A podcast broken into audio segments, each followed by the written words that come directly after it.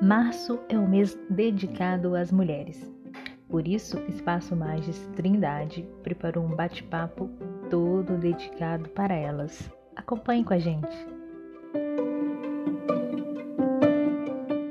Boa noite, pessoal. A gente está aqui falando mais um Fala Magis. A gente está falando hoje sobre os desafios de ser mulher na atualidade. A gente está aqui com a Érica, historiadora. É, eu vou pedir para você se apresentar para a gente, Érica. Olá a todos e todas. Boa noite.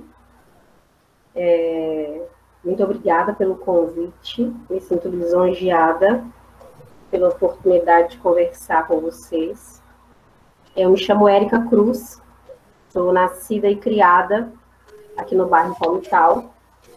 É, minha adolescência, a minha, a minha infância e a minha adolescência foi na comunidade Nossa Senhora da Penha, que é aqui localizado no bairro Palmital B, já divisa com Nova Conquista.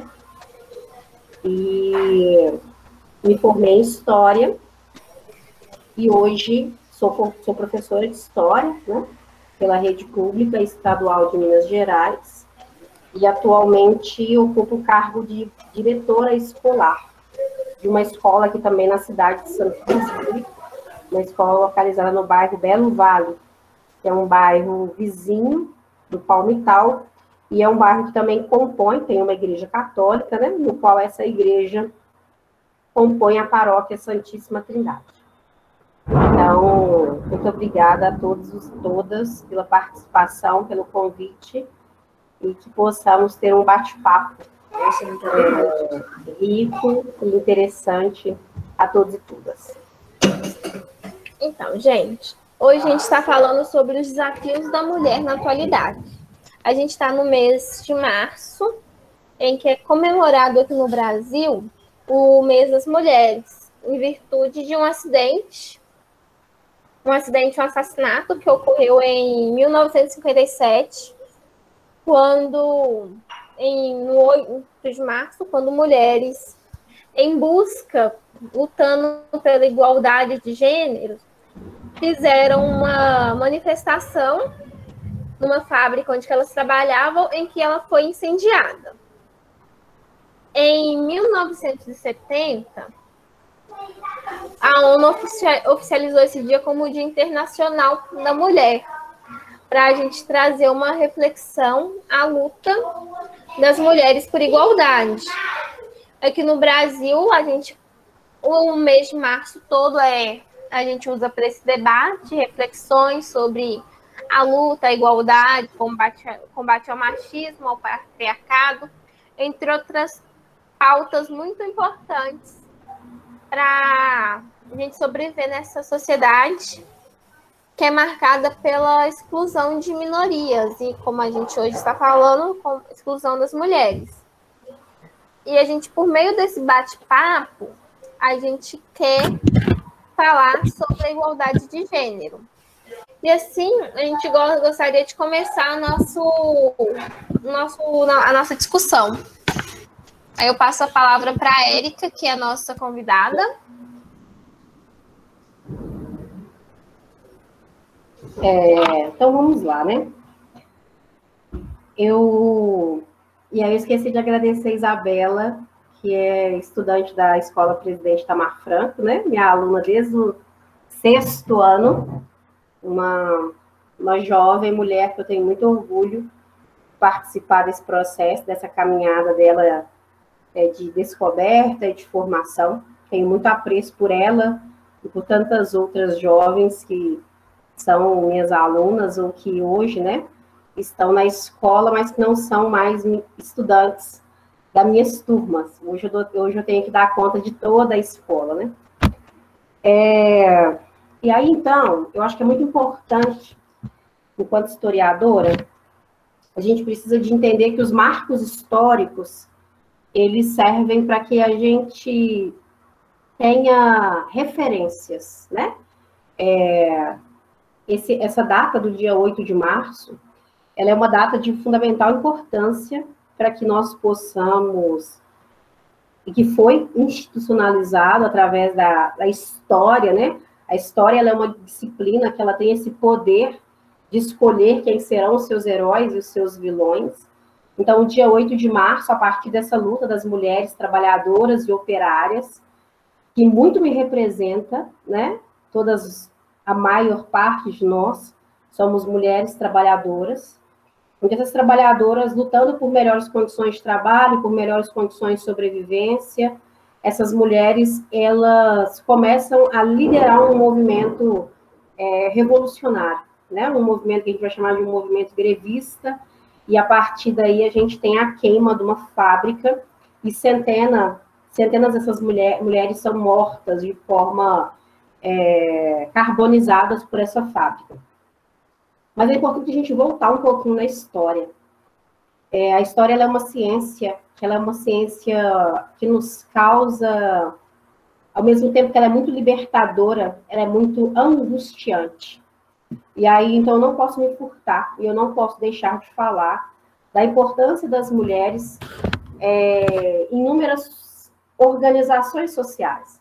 O Ocidente, né, ele é muito centrado na figura masculina, no falo, no poder fálico, no poder do homem, é, mas inúmeras sociedades e a própria sociedade ocidental, é, ela já esteve centralizada no que a gente vai chamar de sagrado feminino ou nas organizações matriarcais.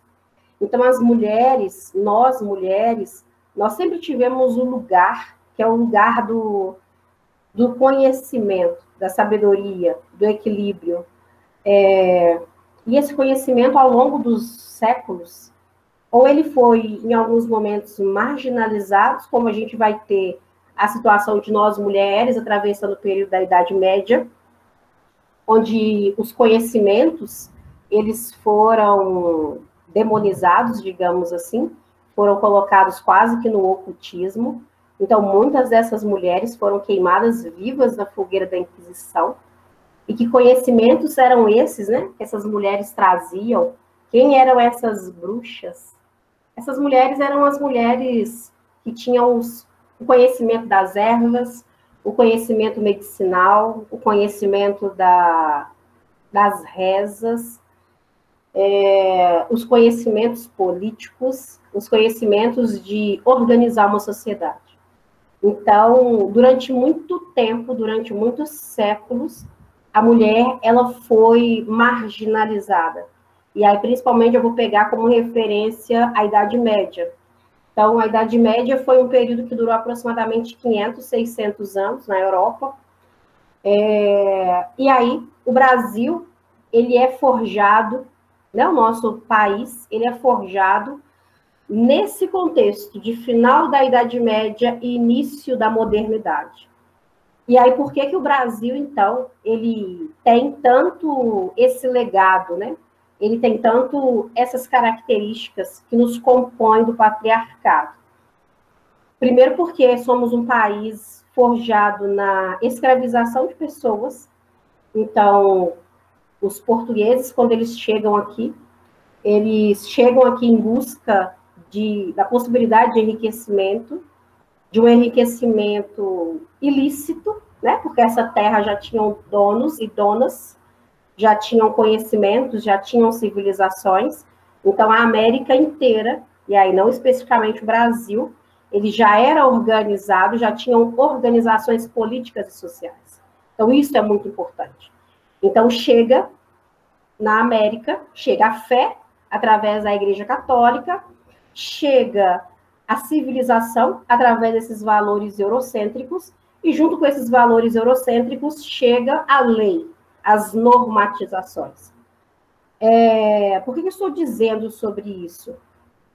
Quando a gente vai falar de, das opressões que as mulheres brasileiras sofrem ainda hoje no século XXI, o que é ser mulher? Ser mulher no Brasil é diferente de ser uma mulher é, na Inglaterra, que é diferente de ser uma mulher nos Estados Unidos, que é diferente de ser uma mulher rica no Brasil que é diferente de ser uma mulher preta no Brasil. Então, a gente precisa entender que ser mulher, ainda dentro desse universo, que parece que é um universo é, estático, né? O que é ser mulher? Ser mulher na atualidade. É um tema que ele tem inúmeras possibilidades de reflexões. O que é ser mulher indígena, o que é ser mulher negra, o que é ser uma mulher lésbica, o que é ser uma mulher trans, o que é ser uma mulher pobre, o que é ser uma mulher com valores cristãos. Então, é, o que é ser uma mulher gorda. Então, esse universo do que é ser mulher, ele tem um plural.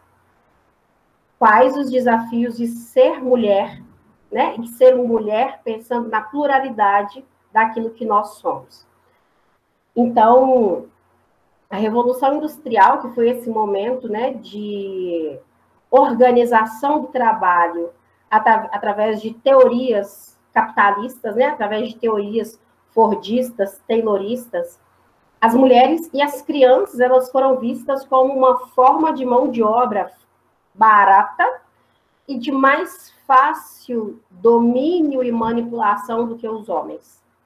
Então essas mulheres elas eram colocadas em condições de trabalho é, completamente insalubres trabalham 16, 18 horas, sem nenhum tipo de legalização desse trabalho. Então, diante disso, essas mulheres elas começam a se organizar.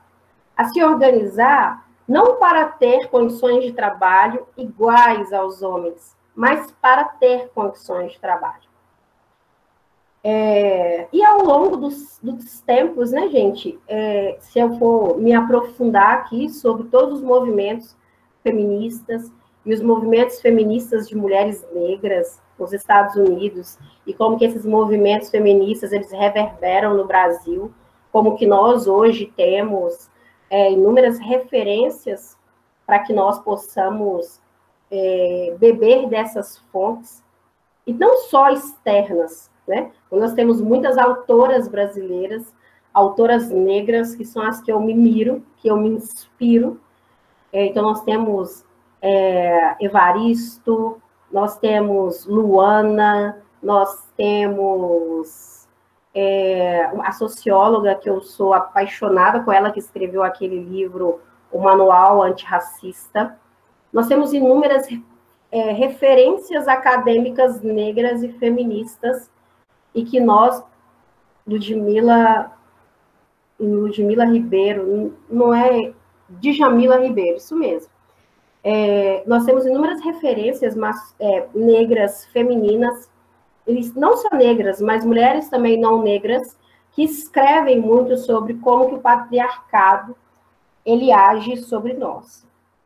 E aí, então, acho que depois um, um pouco desse pano de fundo, né, é, do nosso país, que aí a gente tem que entender que o Brasil ele é forjado sobre a violência e o estupro e a violação de direitos e o uso da força de trabalho indiscriminada das mulheres indígenas, das mulheres negras que foram arrancadas dos seus territórios e trazidas para o Brasil de forma forçada.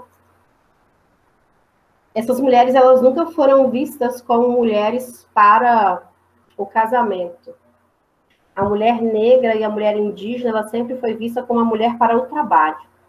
Nunca foi vista como uma mulher digna de uma família, digna de um lar, digna de cuidado e digna de carinho, digna de afeto. E aí eu quero voltar um pouco é, a nossa reflexão hoje, que é uma reflexão que eu acredito que a gente pode ter outros desdobramentos, sabe? Mas que eu tenho pensado muito sobre isso, sobre é, como que nós, mulheres, diante é, de tantas sobrecargas, diante de tantas discrepâncias sociais, de tantas misérias e mazelas, é, na medida que nós fomos tendo que ir para o mercado de trabalho, é, acumular inúmeras funções, é, sermos tra mulheres trabalhadoras fora do lar. Então, a gente, muitas de nós, né? A gente provém é, economicamente por uma família, Muitas mulheres são é, mães solo, então hoje eu entendo que esse termo mãe solo é um termo de mãe solo fértil. É, hoje eu não entendo isso mais como um lamento. Que pena o pai dessa criança não assumir a responsabilidade que o cabe. Tem esse lado também, né? Mas nós, mulheres, nós é, aprendemos, ou acho que isso já é uma. diz muito da nossa força ancestral, daquilo que vem de uma ancestralidade que está nas nossas avós, nas nossas bisavós. É, então, hoje, muitos de nós somos mães solos, temos que dar conta de uma casa. É, algumas têm um casamento, mas ainda, muitas das vezes, se encontram só quando é necessário fazer algumas escolhas e algumas decisões. E, e aí eu fico pensando muito como que nós também, ao longo desse, de todos esses anos, de todas essas décadas, né? O Brasil, na década de 60, década de 70, foi um marco a chegada dos contraceptivos, que é de extrema importância no que diz respeito ao planejamento familiar, a essa mulher ser dona do corpo e do útero dela, né? Da possibilidade de gerar ou não uma vida e a responsabilidade de gerar uma vida ou não. É, e aí eu fico, eu sempre, sempre não, de um tempo para cá, eu tenho feito muito essa reflexão de como que nós também fomos absorvendo uma responsabilidade e essa responsabilidade ela foi criando em nós mulheres uma carapaça. E aí quando eu digo carapaça são cascos mesmo cascos que nos distanciaram um pouco da nossa essência feminina. E quando eu digo essência feminina, não estou dizendo que ser uma mulher fresca ou frágil, é não que isso seja um problema, mas eu estou dizendo de como que nós precisamos ou que às vezes nós nos fazemos de uma dureza, de uma insensibilidade conosco. E aí, é, eu acredito que é muito importante, antes da gente dizer sobre o que é ser mulher na atualidade, na perspectiva profissional, na perspectiva afetiva, numa organização familiar, é, é, muito importante a gente entender que nós não somos super mulheres. Nós não precisamos ser super mulheres para ser mulher. Nós precisamos fazer aquilo que é possível. Nós não precisamos abarcar a responsabilidade de um homem que não cuida do seu filho. Nós não precisamos ter resposta para tudo. Nós não precisamos é, acumular responsabilidades.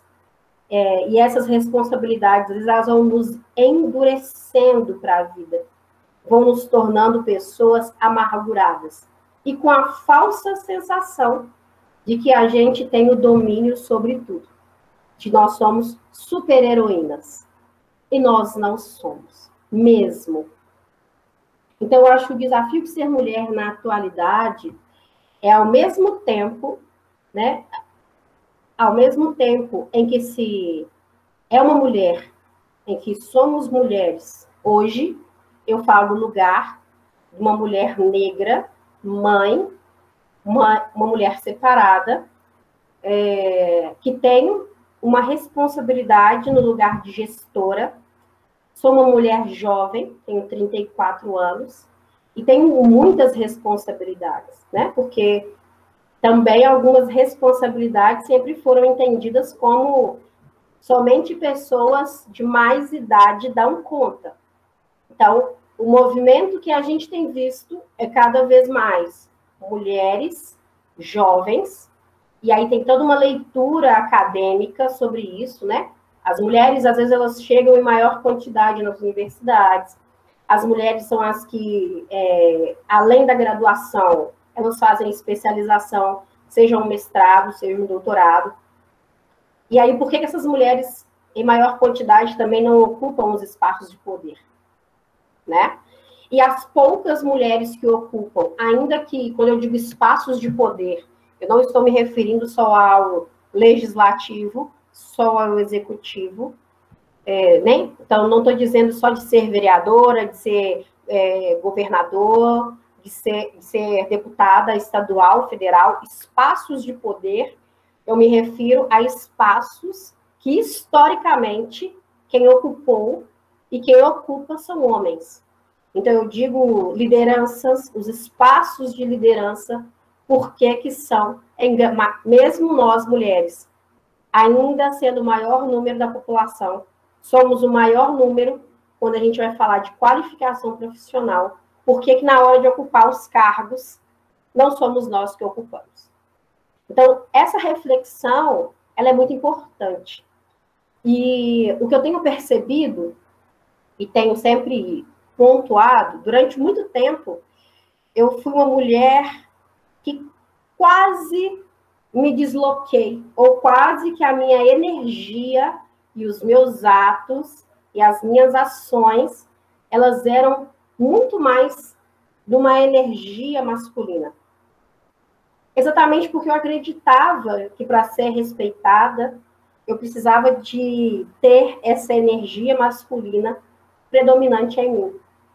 E quando eu digo energia masculina, é, eu estou dizendo aqui do de ser a pessoa é, do raciocínio lógico, de ser a pessoa da meticulosidade, da ação, da comunicação, de, de, às vezes a gente precisar de ter decisões racionais e às vezes a gente é mais dura, né? E a gente vai perdendo um pouco daquilo que é a nossa essência feminina para se enquadrar dentro dos padrões masculinos. E aí eu acredito que o grande desafio da atualidade é, é que a gente possa, que nós possamos. Claro, existe o desafio de conseguir estudar, existe o desafio de sobreviver a tudo aquilo que nos angustia, das inúmeras violências que nós somos expostas, né? Então, gente vai falar de ser mulher também, é ter a preocupação com que roupa eu vou usar. Ter mulher passa pela preocupação com se eu, eu posso ou não usar esse cropped, eu posso ou não usar esse short. É, essa roupa que eu estou usando, ela vai dar abertura para o outro entender o que sobre mim. Então, é, ser mulher, né, passa por isso sobre é, desde os meus comportamentos, da minha indumentária, passa também pela, pelo meu estudo, aquilo que eu vou estudar, aquilo que eu tenho como projeto de vida, como propósito de vida. E depois que a gente consegue fazer essa travessia das escolhas de se posicionar profissionalmente no mercado, também é de fazer uma reflexão. E aí? eu vou dar conta de ocupar esse lugar que eu tanto quis? Eu estou pronta, espiritualmente falando. É, a minha bússola interna, ela me permite ocupar esse lugar, dar direcionamentos, ter direcionamentos, sem ter que agir como homem. Então, é, esses desafios são desafios que estão postos e que vocês, né, a, a, a juventude, quem está chegando, é, vocês carregam consigo uma responsabilidade muito grande, sabe? Eu, como eu já disse no início da minha fala, já estou finalizando esse processo aqui, com os meus 12, 13 anos, Hoje é domingo de Ramos, né? É, tá até chovendo aqui em Santa Luzia. Sempre foi um, é, essa semana, ou essas semanas que antecedem é, a Semana Santa, propriamente dita, era um período de muita, de muita reflexão. A igreja foi um lugar que me acolheu muito, muito. E a igreja tendo como referência Frei Beto e tantos outros, é, a comunidade da Penha ela era muito organizada, a paróquia Santíssima Trindade também era muito organizada em torno de projetos é, que hoje a gente chama de fé e política. Como que a nossa fé ela é transmutada em ações práticas. E lá quando eu tinha meus 12, 13, 14 anos, eu tive referências femininas é, na comunidade Nossa Senhora da Penha, que são mulheres que eu tenho, que a comunidade, acredito que um dia precise fazer um memorial em, em referência a todas essas mulheres que passaram por essa, por essa comunidade Nossa Senhora da Penha, que contribuíram para essa paróquia. Então, eu lembro desde a, de uma senhora é, que era muito querida, e que limpava a igreja, é, Dona Conceição, se não me engano, o nome dela. Eu era, eu era pequena criança, é, e que organizava a igreja, que deixava a igreja linda, cheia de flores.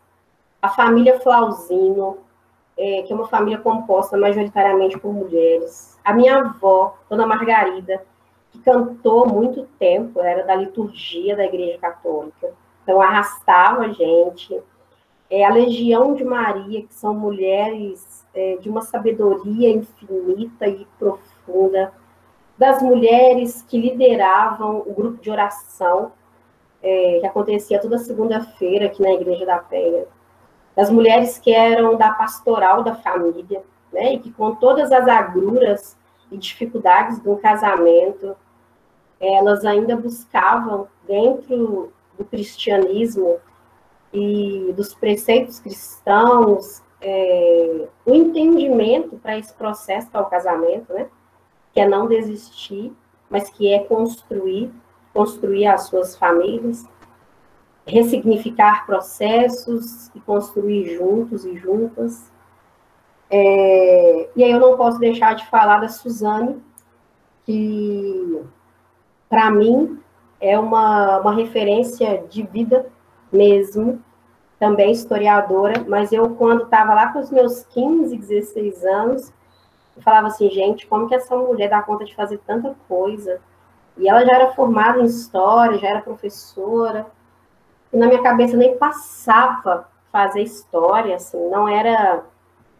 Mas eu sempre enxerguei, né, esse, esse movimento e como que a história ela é uma disciplina, ela é um conteúdo que ela nos, nos possibilita revisitar histórias e memórias que nos capacita e nos possibilita ter inúmeras reflexões.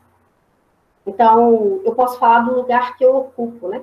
Que é aqui na comunidade Nossa Senhora da Penha, tem a Dona Graça, que foi coordenadora durante muito tempo da nossa comunidade, tem a Tozinha, que nos ensaiava para as coroações. É, tantas mulheres, tantas mulheres de, de grande importância, de grande relevância, tantas amigas que eu fiz na comunidade. E hoje, é, ao olhar todo esse processo, eu tenho uma enorme gratidão por ter pertencido a essa comunidade, pela comunidade Nossa Senhora da Penha e Paróquia Santíssima Trindade, ter me forjado enquanto mulher, enquanto mulher trabalhadora, enquanto cristã, mas também tendo um olhar muito direcionado para como que a fé, como que os ensinamentos de Cristo, eles precisam ser colocados em prática, né? Eles precisam ser vivenciados no nosso cotidiano, e que é um dos grandes desafios fazer essa palavra ou essas palavras elas serem vivas. E aí eu acho que primeiro é uma enorme gratidão por todas essas que chegaram antes de nós, antes de mim e antes de vocês. É, a nossa comunidade é muito marcada por mulheres, as igrejas, né? E as próprias pastorais. Então, desde a pastoral da, da festa, é, pastoral da cozinha, pastoral da criança, são sempre em sua grande maioria, tendo como protagonistas mulheres, mulheres, mães, trabalhadoras, e que ainda com toda essa sobrecarga, elas, elas têm um tempo que é o tempo para doar, que é o tempo para o coletivo. E aí, na atualidade, é, o nosso maior desafio, primeiro, é nos manter vivas. Então, acho que isso a gente precisa ter muita lucidez, nos manter vivas diante de um governo que não prioriza as políticas para as mulheres, né? O Brasil é um dos países do mundo em que mais mata as suas mulheres.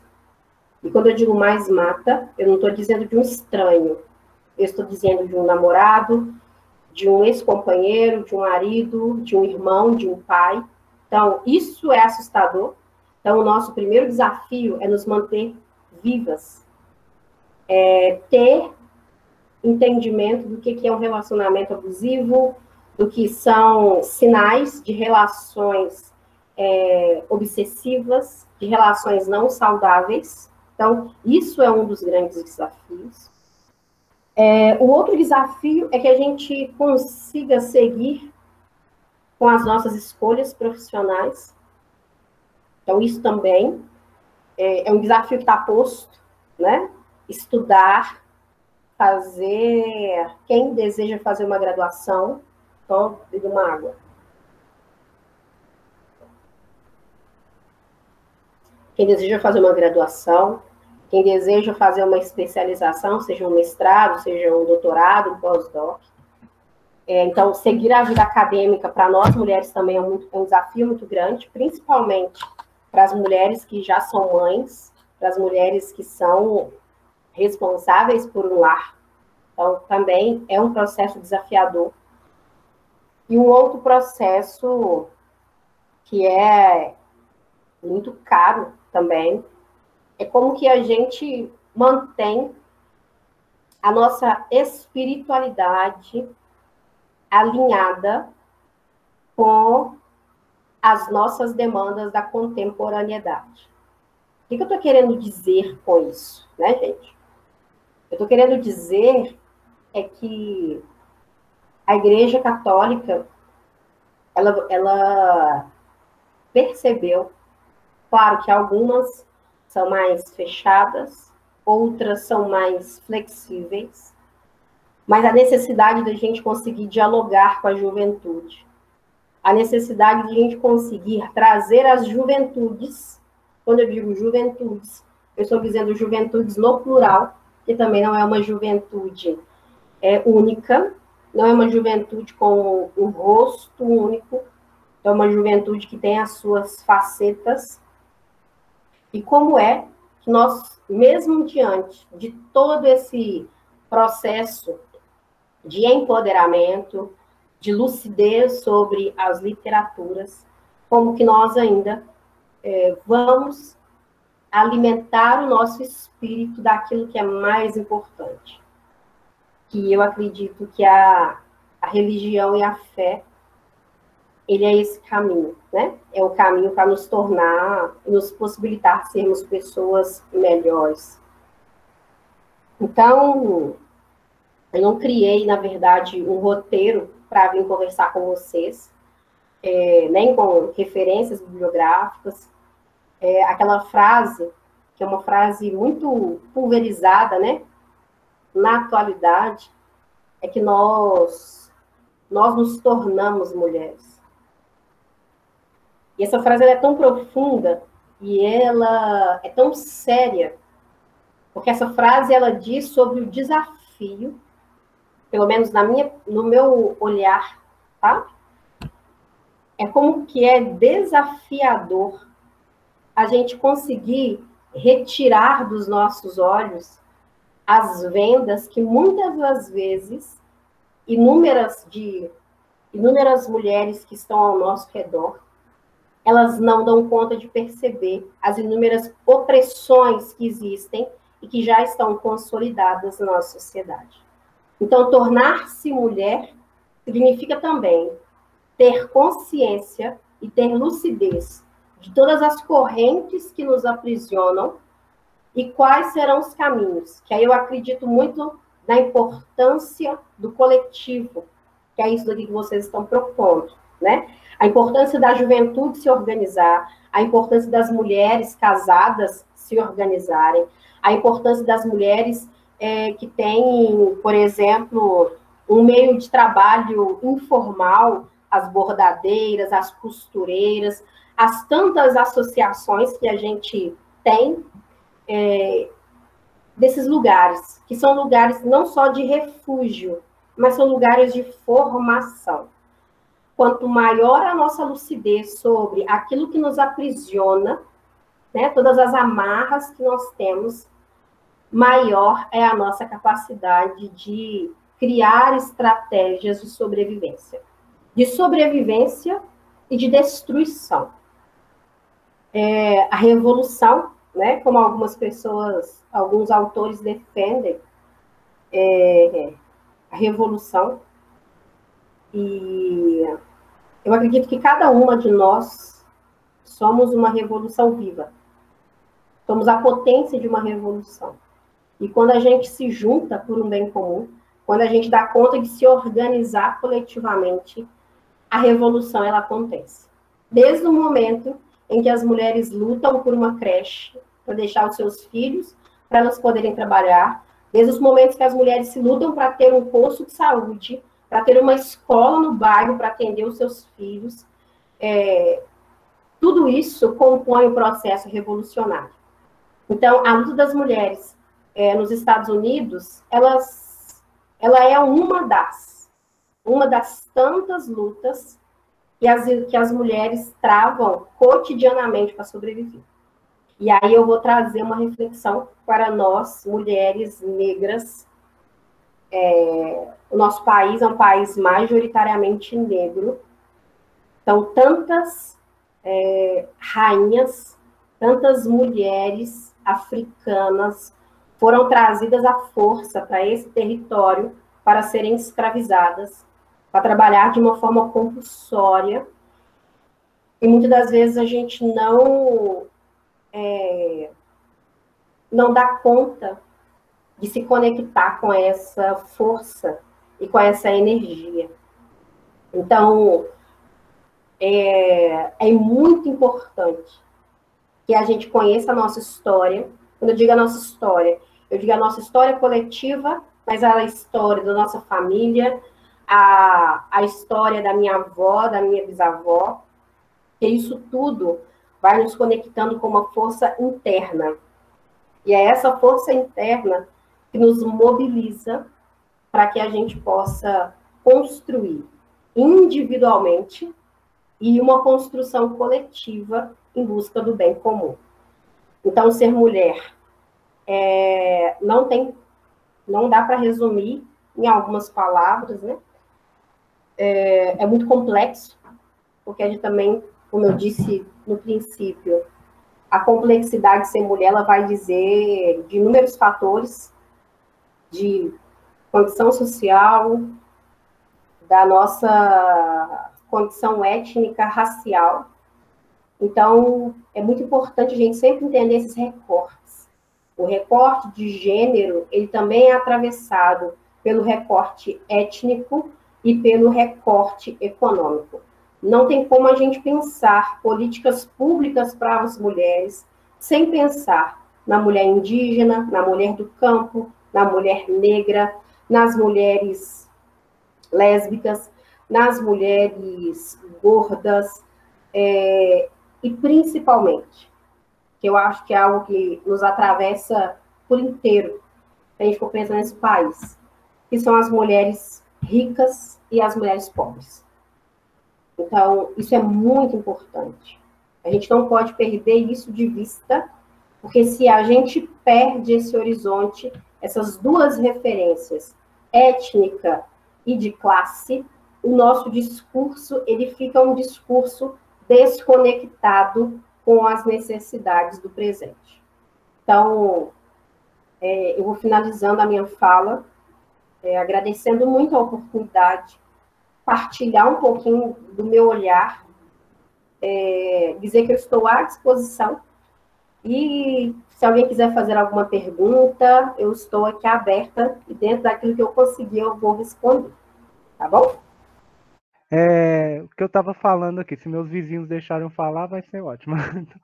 É, eu gosto muito de estar de, de tá por dentro sobre as questões femininas, sabe? Da busca por igualdade, é, da luta contra a misoginia e tantas outras lutas das mulheres. Uma coisa que, que, eu, que me veio à, à tona recentemente, eu gosto muito de uma, de uma cantora, uma mulher negra, lésbica, chamada Bia Ferreira. Até pedi para colocar a música dela no início aí, porque eu acho muito bacana. E ela, ela diz, tem uma música dela chamada de Dentro do AP, que ela faz um questionamento justamente para os movimentos feministas. É, eu achei muito bacana, porque eu nunca tinha visto esse, é, é, essa indagação de uma mulher para o próprio movimento, sabe? E ela, como mulher negra, ela questiona na música aonde que está a, a pauta da mulher negra dentro do movimento feminista, né? dentro do, do feminismo. Porque ah, você vê várias pessoas, blogueirinhas, brancas, loirinhas, falando de feminismo, é, trazendo a questão da, da, das manifestações, queimar sutiã e tal, mas nunca teve coragem de saber qual que é a realidade da mulher preta, favelada, sabe? Então ela fala lá, quantas vezes você já entrou numa favela para ver a, a, a senhora que pega três conduções e tal, quantas vezes você ajudou. Então, assim, tendo você, você aqui, uma historiadora negra e tal, é, bem entendida sobre o movimento feminino, o que, que você pensa sobre essa pauta da mulher negra dentro do, do movimento? Sabe?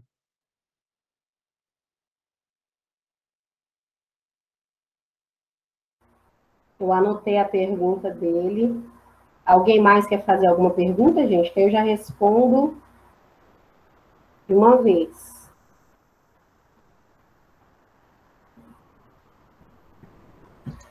Eu quero, Érica. Eu sou. Eu quero. Eu sou Francis. Muito obrigado pela sua partilha muito bonita. É, no final, você lembrava muitas mulheres de outra geração, né? Tanto é, de idade mais ou menos média, quanto senhoras idosas, e que de fato deram a vida, assim, acho que se sacrificaram para construir o mundo que nós conhecemos, né? Mas muitas delas eu acho que nem entendem isso que você está dizendo a causa das mais jovens, que dizem: nós reconhecemos o trabalho de vocês, mas precisamos mudar, precisamos encontrar outro lugar do mundo das mulheres, né? Como é que você, não sei se você já encontrou isso, assim, é, uma dor interna de sentir que você não é compreendida por outras mulheres mais velhas, por outra educação, por outra mentalidade, por outra cultura, que é normal. É, e essa dor de saber que você está lutando por elas, que elas lutaram por você, mas que é difícil se entender nessas duas gerações, nessas duas culturas, nessas duas educações.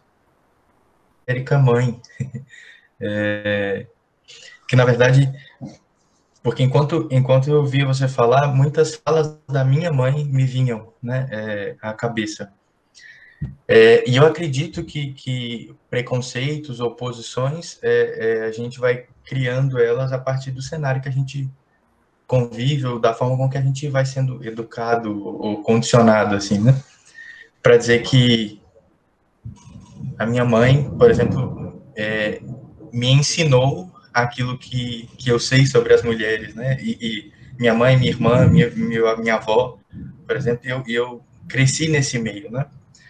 É, para dizer que hoje, e eu, eu tenho isso consciente, assim, que eu consigo questionar é, posições e pensamentos, por exemplo, machistas, que até às vezes eu tenho naturalmente, assim, né, e, e isso já logo me vem à cabeça e, e, eu paro, assim, não, isso aqui não é, não é legal, não é, não é por aí, porque porque não é, e, e aí me vem a fala da minha mãe na cabeça, né? E aí, para dizer, por exemplo, da minha sobrinha, que questiona, por exemplo, os meus primos, os primos dela, da, da mesma idade, de o que é coisa de mulher, por exemplo, e o que não é, o que é cor de menino ou de menina, porque ela ouviu da mãe e da avó, que é a minha mãe no caso, né?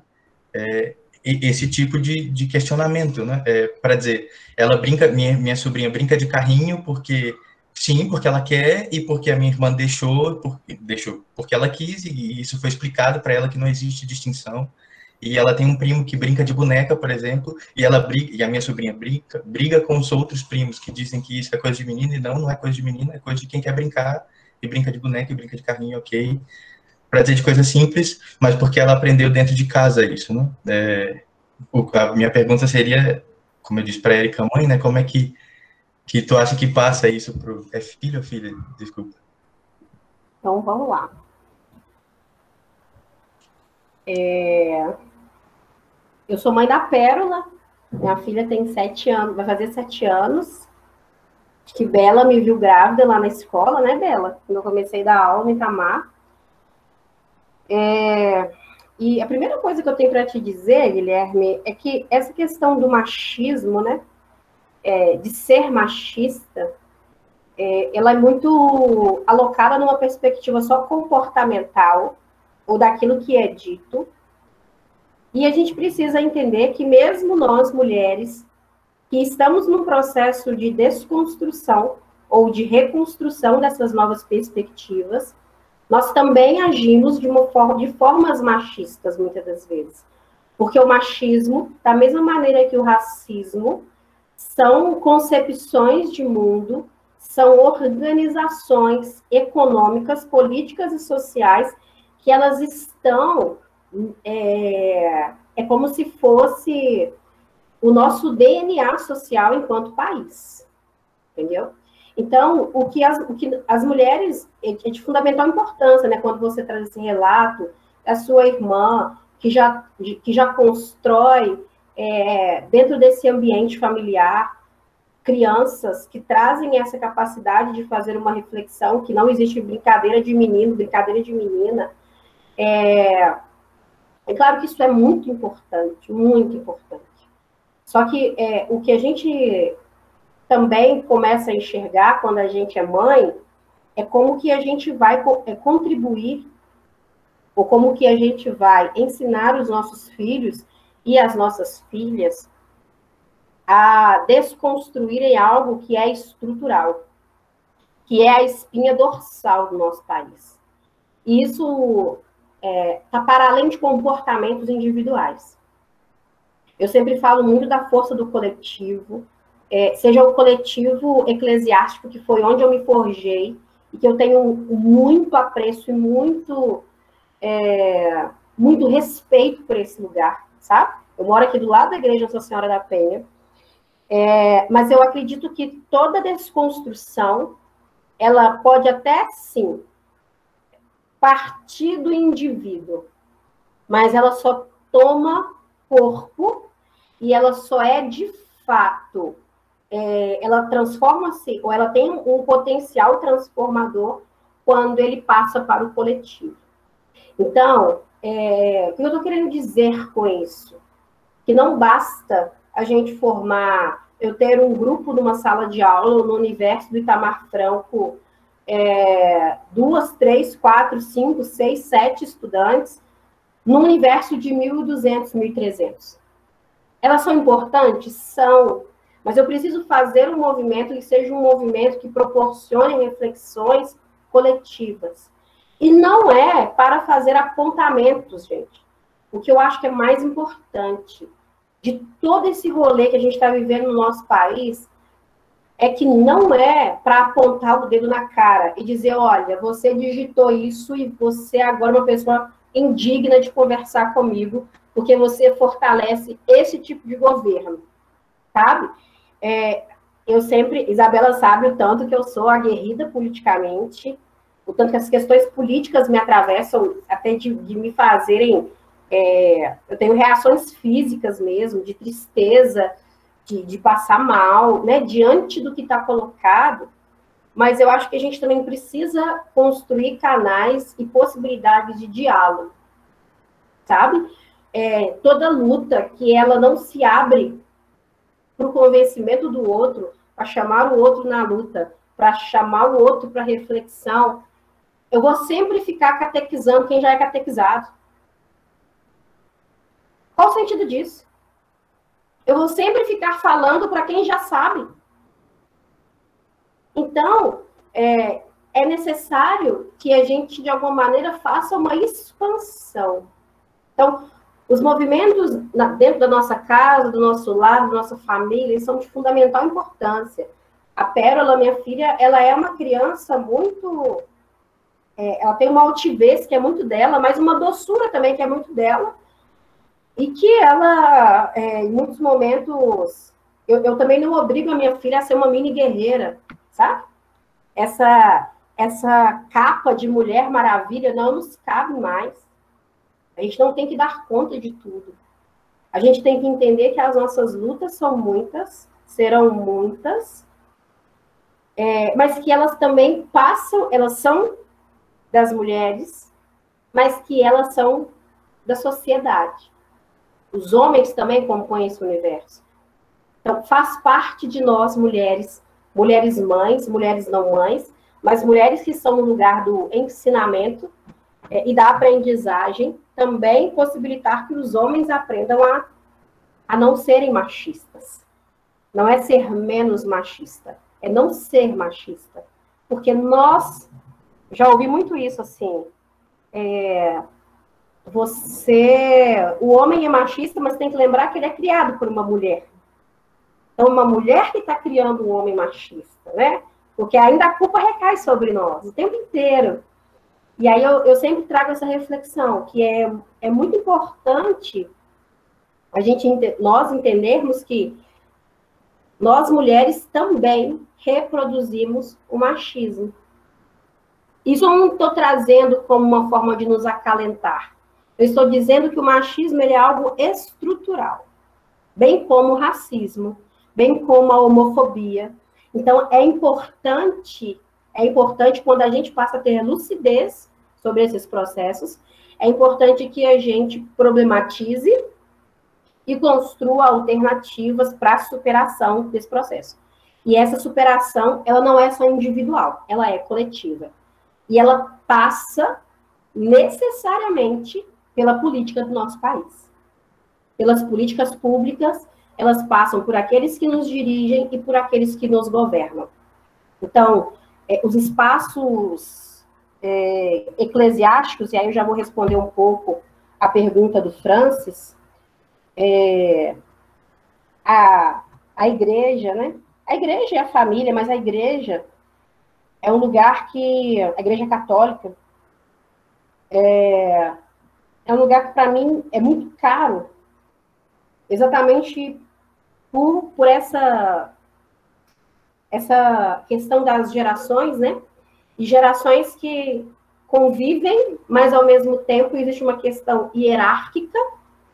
A igreja católica tem essa questão da hierarquia, que é uma questão muito forte, e que para as nossas comunidades ancestrais também diz um pouco sobre a sabedoria.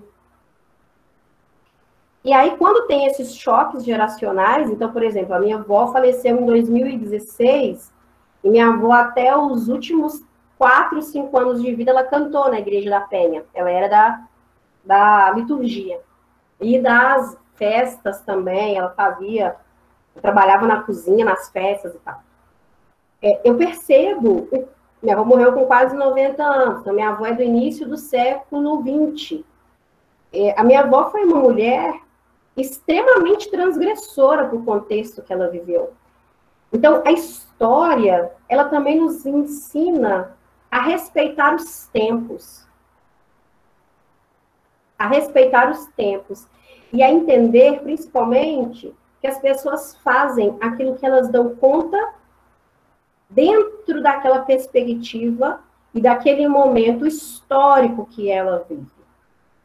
Não adianta hoje, é, em 2021, com a quantidade de acervos que nós temos, com a quantidade de debates que nós temos, que aí entra um pouco no que o José colocou, né? São inúmeros grupos, são inúmeras blogueiras, são inúmeras pessoas que utilizam das redes e hoje nós temos acesso também a inúmeras bibliografias. Entender que a maior parte dessas mulheres não tiveram acesso a isso. E ainda assim, dentro dessa rudez, rudeza, nem sei se existe essa palavra, mas dentro dessa falta de conhecimento acadêmico, elas tinham algo que era o conhecimento da vida, a sabedoria da vida. Então, elas transgrediram as regras e aquilo que estava posto para elas é, dentro daquilo que era possível. Hoje parece que é muito normal uma criança com seis anos ir para a escola e estudar. Meninos e meninas. Mas se a gente for olhar na história do nosso país, é, o acesso ao estudo, ele sempre foi vinculado à figura masculina. As meninas, elas tinham a responsabilidade de aprender mais ou menos a ler, a escrever. Em determinado momento, as meninas, elas tinham que aprender a bordar, cozinhar e cuidar da casa. Eram retiradas da escola. Por quê? Existia uma mentalidade que a mulher que tivesse muito conhecimento, essa mulher, ela era uma, vou usar uma palavra, mas ela era uma bruxa em potencial ela era uma mulher que ela, era, ela seria capaz de, de mobilizar, de mudar, né? E de ainda levar outras tantas com ela. Então, é, o nosso país ele precisa avançar muito, precisa, mas já houveram avanços. É claro que a gente não pode se conformar com o que está colocado, mas é, houveram avanços e nós estamos aqui exatamente dizendo disso, da necessidade e de como é importante a gente continuar se reinventando dentro desse processo. É, então, é, as gerações e as mentalidades, elas só entram em choque quando as pessoas não conseguem entender que a gente faz aquilo que, nós, que a gente dá conta. A juventude, nós, né, é, os adolescentes, vou dizer assim, né, porque hoje o conceito de juventude é mais amplo, mas quando a gente entra na adolescência, a gente tem um choque muito grande, né, geracional.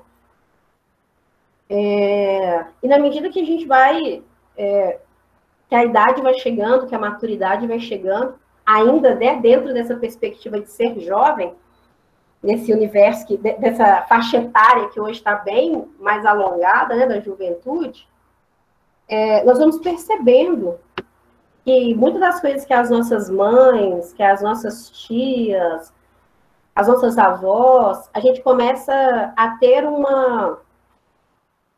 Não é só uma compreensão, mas é uma questão de. A gente aprende a ter orgulho daquilo que elas fizeram em épocas tão duras e como que essas mulheres, ainda em contextos tão duros, tão difíceis, ainda como elas conseguiram construir estratégias de sobrevivência. E aí isso nos enche de orgulho e isso nos possibilita construir novas possibilidades. Porque hoje nós temos ferramentas que elas não tiveram. E quando eu digo isso, gente, eu estou dizendo assim, coisas de 30, 40 anos, né? É, é o, o, o, tempo cronológico é muito curto. Então, é, é, as mudanças de mentalidade, elas não acompanham o tempo cronológico. Então, hoje, ainda em 2021, nós vamos encontrar mulheres com falas parecidas com as de mulheres na década de 50, de 60. Como nós vamos também encontrar mulheres que têm uma visão, é, uma, uma, uma, uma perspectiva de mundo, de vida, muito além daquilo que a gente dá conta. Então, entender como é que esses conhecimentos dialogam, né, é importante para a gente também conseguir aterrar e, tran e, trans e, e transitar eu acho que o mais importante é isso: transitar e construir possibilidades. E aí, José, quando você traz essa questão da mulher negra, né, dentro do feminismo, é, nós nunca podemos perder de vista que, e aí a história ela é uma, uma, uma disciplina, né, um conteúdo, mas uma ciência é, muito, muito preciosa e muito potente. Óbvio que eu vou falar isso porque eu sou historiadora, né? Mas a história, ela nos possibilita ter lucidez sobre muitas coisas. E principalmente quando a gente vai entender que o Brasil ele foi o último país do mundo a abolir a escravidão. Né? Uma, uma, uma abolição, uma, uma escravidão extremamente perversa e violenta, uma abolição forjada também é, pelas necessidades do capitalismo, de crescimento do capitalismo, mas é óbvio né, que essa, essa emancipação e essa abolição, ela se deu também porque já haviam movimentos de negros libertos ou não libertos em busca dessa liberdade. E quando a gente vai dizer então sobre como é que o feminismo é, ele vai contemplar as mulheres negras, primeira coisa é, é quando a gente começou a enxergar a mulher como ser humano, como sujeito de direito. Então, pode parecer uma loucura, mas a gente vai começar a. Se vocês procurarem nos, nos arquivos históricos, é, a mulher, ela sempre foi vista, a mulher negra sempre foi vista como uma mulher é, fértil, uma mulher, é, uma mulher boa para o sexo, uma mulher fértil para a procriação da espécie, mas não uma mulher para o casamento. Não era uma mulher vista como uma mulher para você construir uma família com ela. Então, esse imaginário, né, é, a mulher negra ela sempre foi vista como uma mulher objeto. Então, ainda hoje, quando a gente vai falar sobre o feminismo negro, nós, nós precisamos entender que é, não existe um estereótipo do que é ser mulher negra. Mesmo dentro das mulheres negras, nós precisamos entender que as mulheres negras elas têm as suas inúmeras facetas. Porque é, é muito abordado a questão da mulher negra, mas a mulher negra estilo é, exportação. É a mulher negra que samba, é a mulher negra boni é a globeleza, é a mulher negra que tem um cabelo que é, ele está entre o cacheado e o crespo, é a mulher negra que tem um corpo escultural, é a mulher negra que é uma mulher que ela é comercialmente interessante. Então, o que nós, mulheres negras, é, estamos na, tentando desconstruir e também trazer para o debate é que nós somos múltiplas, somos muitas. E, sinceramente, eu não espero que nenhuma mulher branca é, ocupe o meu lugar de fala. Quem tem que falar sobre mim e sobre as minhas e sobre as minhas irmãs negras sou eu mesma. Porque sou eu que sei as dores de ser uma mulher negra vivendo no Brasil. Então, é, é, óbvio, né? Quando a gente vai falar também de poder econômico, sobre quando você traz as blogueiras, quem tem acesso a isso aqui que nós estamos fazendo, né, gente? Uma reunião via Google Meet. É, a maior parte da população negra brasileira, infelizmente, ainda vive em precárias condições de sobrevivência. Então, as necessidades primordiais são a necessidade do estômago. Como é que uma pessoa vai querer discutir feminismo se ela está passando fome? Feminismo, violência de gênero, isso fica em segundo plano quando ainda a necessidade de maior parte da nossa população ainda é sobreviver, é ter casa e ter comida. Então, é, é claro, tem muitas mulheres negras que eu sigo, e aí é um movimento que eu acredito que é muito importante, sabe, José? É que nós é, possamos fortalecer as poucas mulheres negras que existem é, nesse espaço de debate, é óbvio que ainda dentro do movimento negro existem muitas. Eu nem vou falar discrepâncias, gente, porque eu, eu não acredito que sejam discrepâncias. Mas eu acredito que seja natural. É só a gente pegar o debate que foi feito em torno da Carol Conká e da Lumena no Big Brother, né? É como se nós esperássemos que as pessoas negras é, fossem dadas a elas, é, você nascesse, você já automaticamente incorporasse uma militância e uma capacidade de percepção de mundo que tivesse que ser quase que inata. E aí, quando essas pessoas elas não correspondem àquilo que a gente quer, a gente crucifica, né? A gente crucifica. Porque, poxa, como é que essas mulheres negras vão para um programa dessa, dessa magnitude e não, não, e não conseguem trazer as nossas pautas? E qual é o problema disso? O que eu estou querendo dizer é que as lutas, sejam as lutas feministas, sejam as, as lutas identitárias, elas também não podem nos colocar numa outra prisão. Nós precisamos entender que as pessoas elas têm tempo de formação, são perspectivas de mundo, é, e entender que, claro, eu citei o Big Brother aqui, né, e vou justificar, é óbvio, né, é muito, para mim isso é muito nítido. No ano de 2020, quem leva o prêmio do Big Brother é uma médica negra anestesista. No outro ano, você coloca figuras negras de destaque no cenário e que fazem um rendezvous, que são completamente antagônicas às pautas. Isso não é à toa.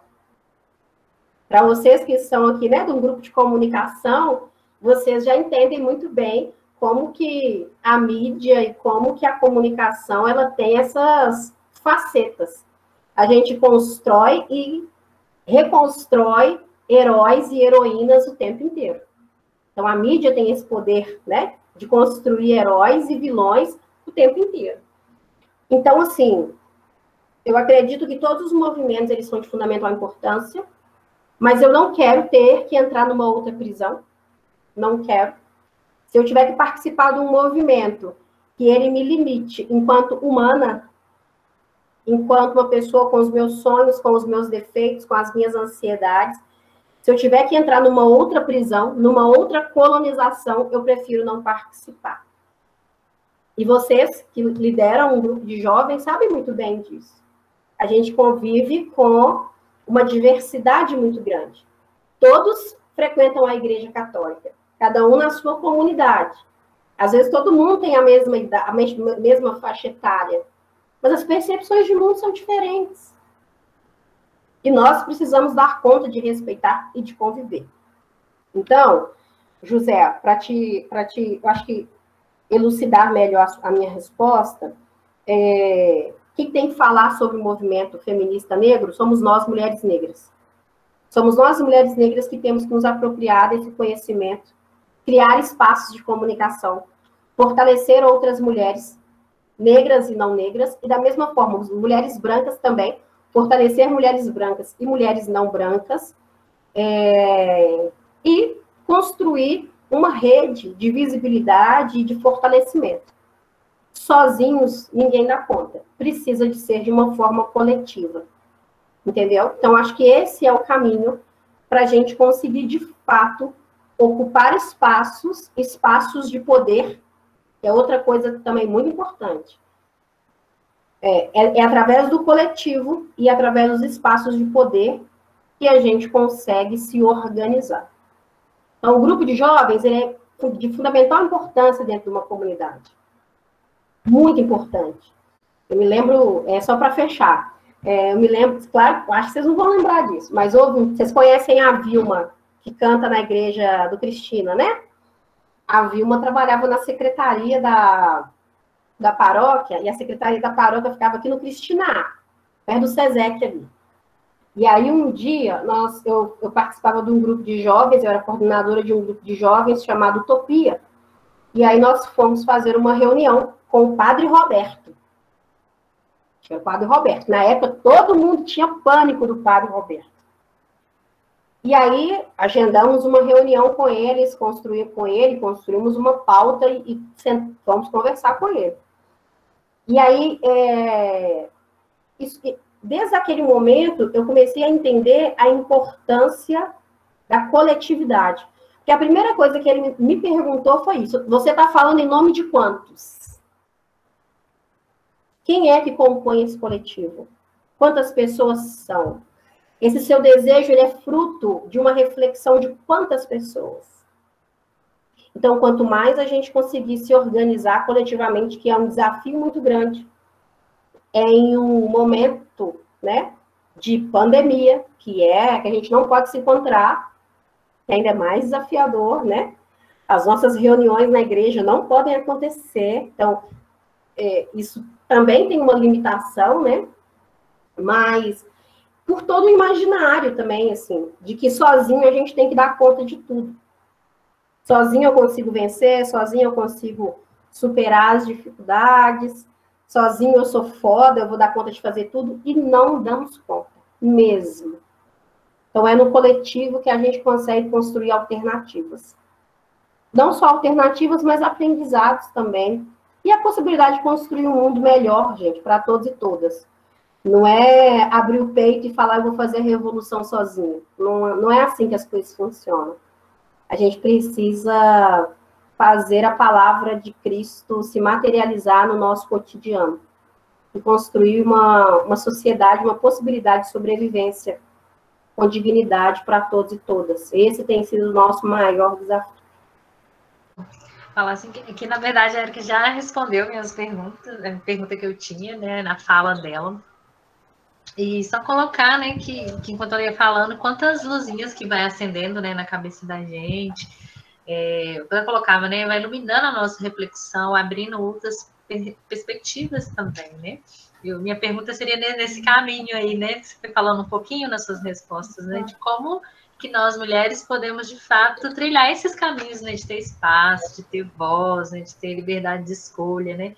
E quando você falava lá no início, né, da sociedade que foi evoluindo e os papéis que a mulher vai assumindo né, couraças, né? A gente fica pensando nesse, né, era um pouco cruel nessa sociedade que vai enquadrando, né, nós mulheres como lhe convém, né? É, precisa de mão de obra, então agora vocês vão trabalhar. Precisa de voto, então agora vocês vão votar, né? Nesse sentido. E, e quando você fala da coletividade, né? Desse engajamento, né? Da gente se envolver nas pautas, são esses caminhos, né? Que a gente tem que fazer para ter esse espaço, essa voz, né? O grupo, né? Sozinho, não, não precisamos estar sós, né? Temos que apoiar umas às outras. E, e, algo que eu tenho ouvido muito e que eu trago também agora né, na minha fala é isso também, envolver os homens, né? Que eu achei tão bacana de ter aqui uma representação masculina também, né? Assim, homens também envolvidos nessa, nessa pauta, né, pela vida das mulheres. Né? Quando você trouxe, acho que foi o crucial, né? O desafio hoje nosso é viver, né?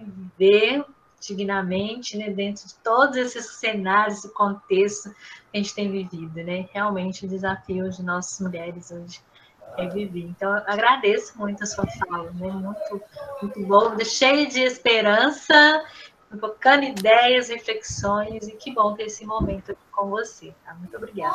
Ah, eu, eu, eu fiquei muito feliz pelo convite. Quando a Isabela me chamou, fiquei muito feliz, fiquei muito honrada.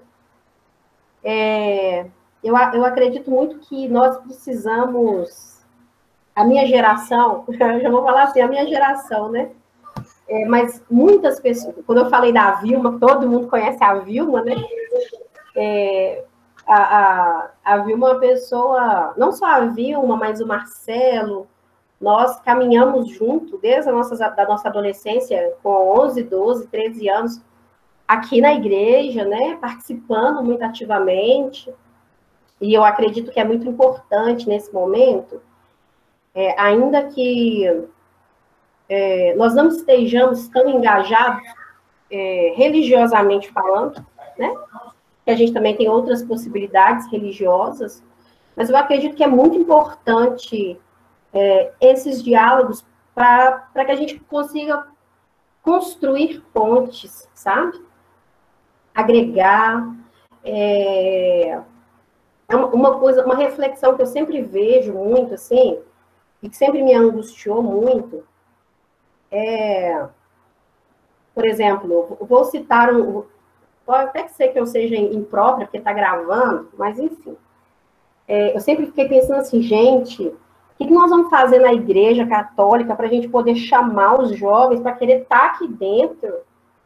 Você vai na igreja evangélica, tem o ministério evangélico do teatro, tem o pessoal lá que tem um dia que eles fazem o culto, tem o teatro, tem, tem o dia que eles fazem as apresentações dele. Que horas que nós vamos começar a trazer isso para nós?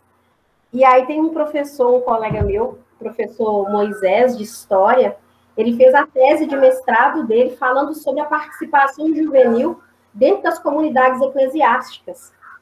E aí, ele, e aí foi uma, uma tese de mestrado dentro da área da educação, que ele trabalhou com jovens, se não me engano, acho que na igreja na Fora da Penha, é, e de duas igrejas evangélicas, que é uma pessoa também extremamente interessante para trazer para esse debate, né? É, porque é isso, nós precisamos de construir dentro do espaço eclesiástico possibilidades para que as juventudes elas possam se expressar. A nossa regra tem que ser nenhum a menos. Nenhum a menos. Então, a igreja, é, a igreja, quando eu digo, não é, não, é, não, é, não é igreja física. Igreja, eu digo, todos nós somos igreja e, e morada de Deus. Mas como que nós vamos nos organizar para que essas inúmeras juventudes se sintam acolhidas e representadas dentro desse espaço. Porque o que eu vou percebendo também é que nós já estamos ficando velho. Estamos ficando velho. Quem é que vai vir para nos substituir? Eternamente jovens? Não tem jeito. Até pouco tempo eu, eu ainda consegui assinar algumas coisas como jovem. Agora não está dando mais, passei dos 30 não tem jeito. Mas também não tem quem substitua. Então, a gente precisa, claro, passando essa pandemia, passando todo esse processo, eu acho que a gente pode e deve voltar para os nossos processos de formação. Eu fui muito feliz no Easy, eu participei de muitas formações é, no, no, no Easy, né? Que é onde tem ali a faculdade jesuíta, ali no bairro Planalto.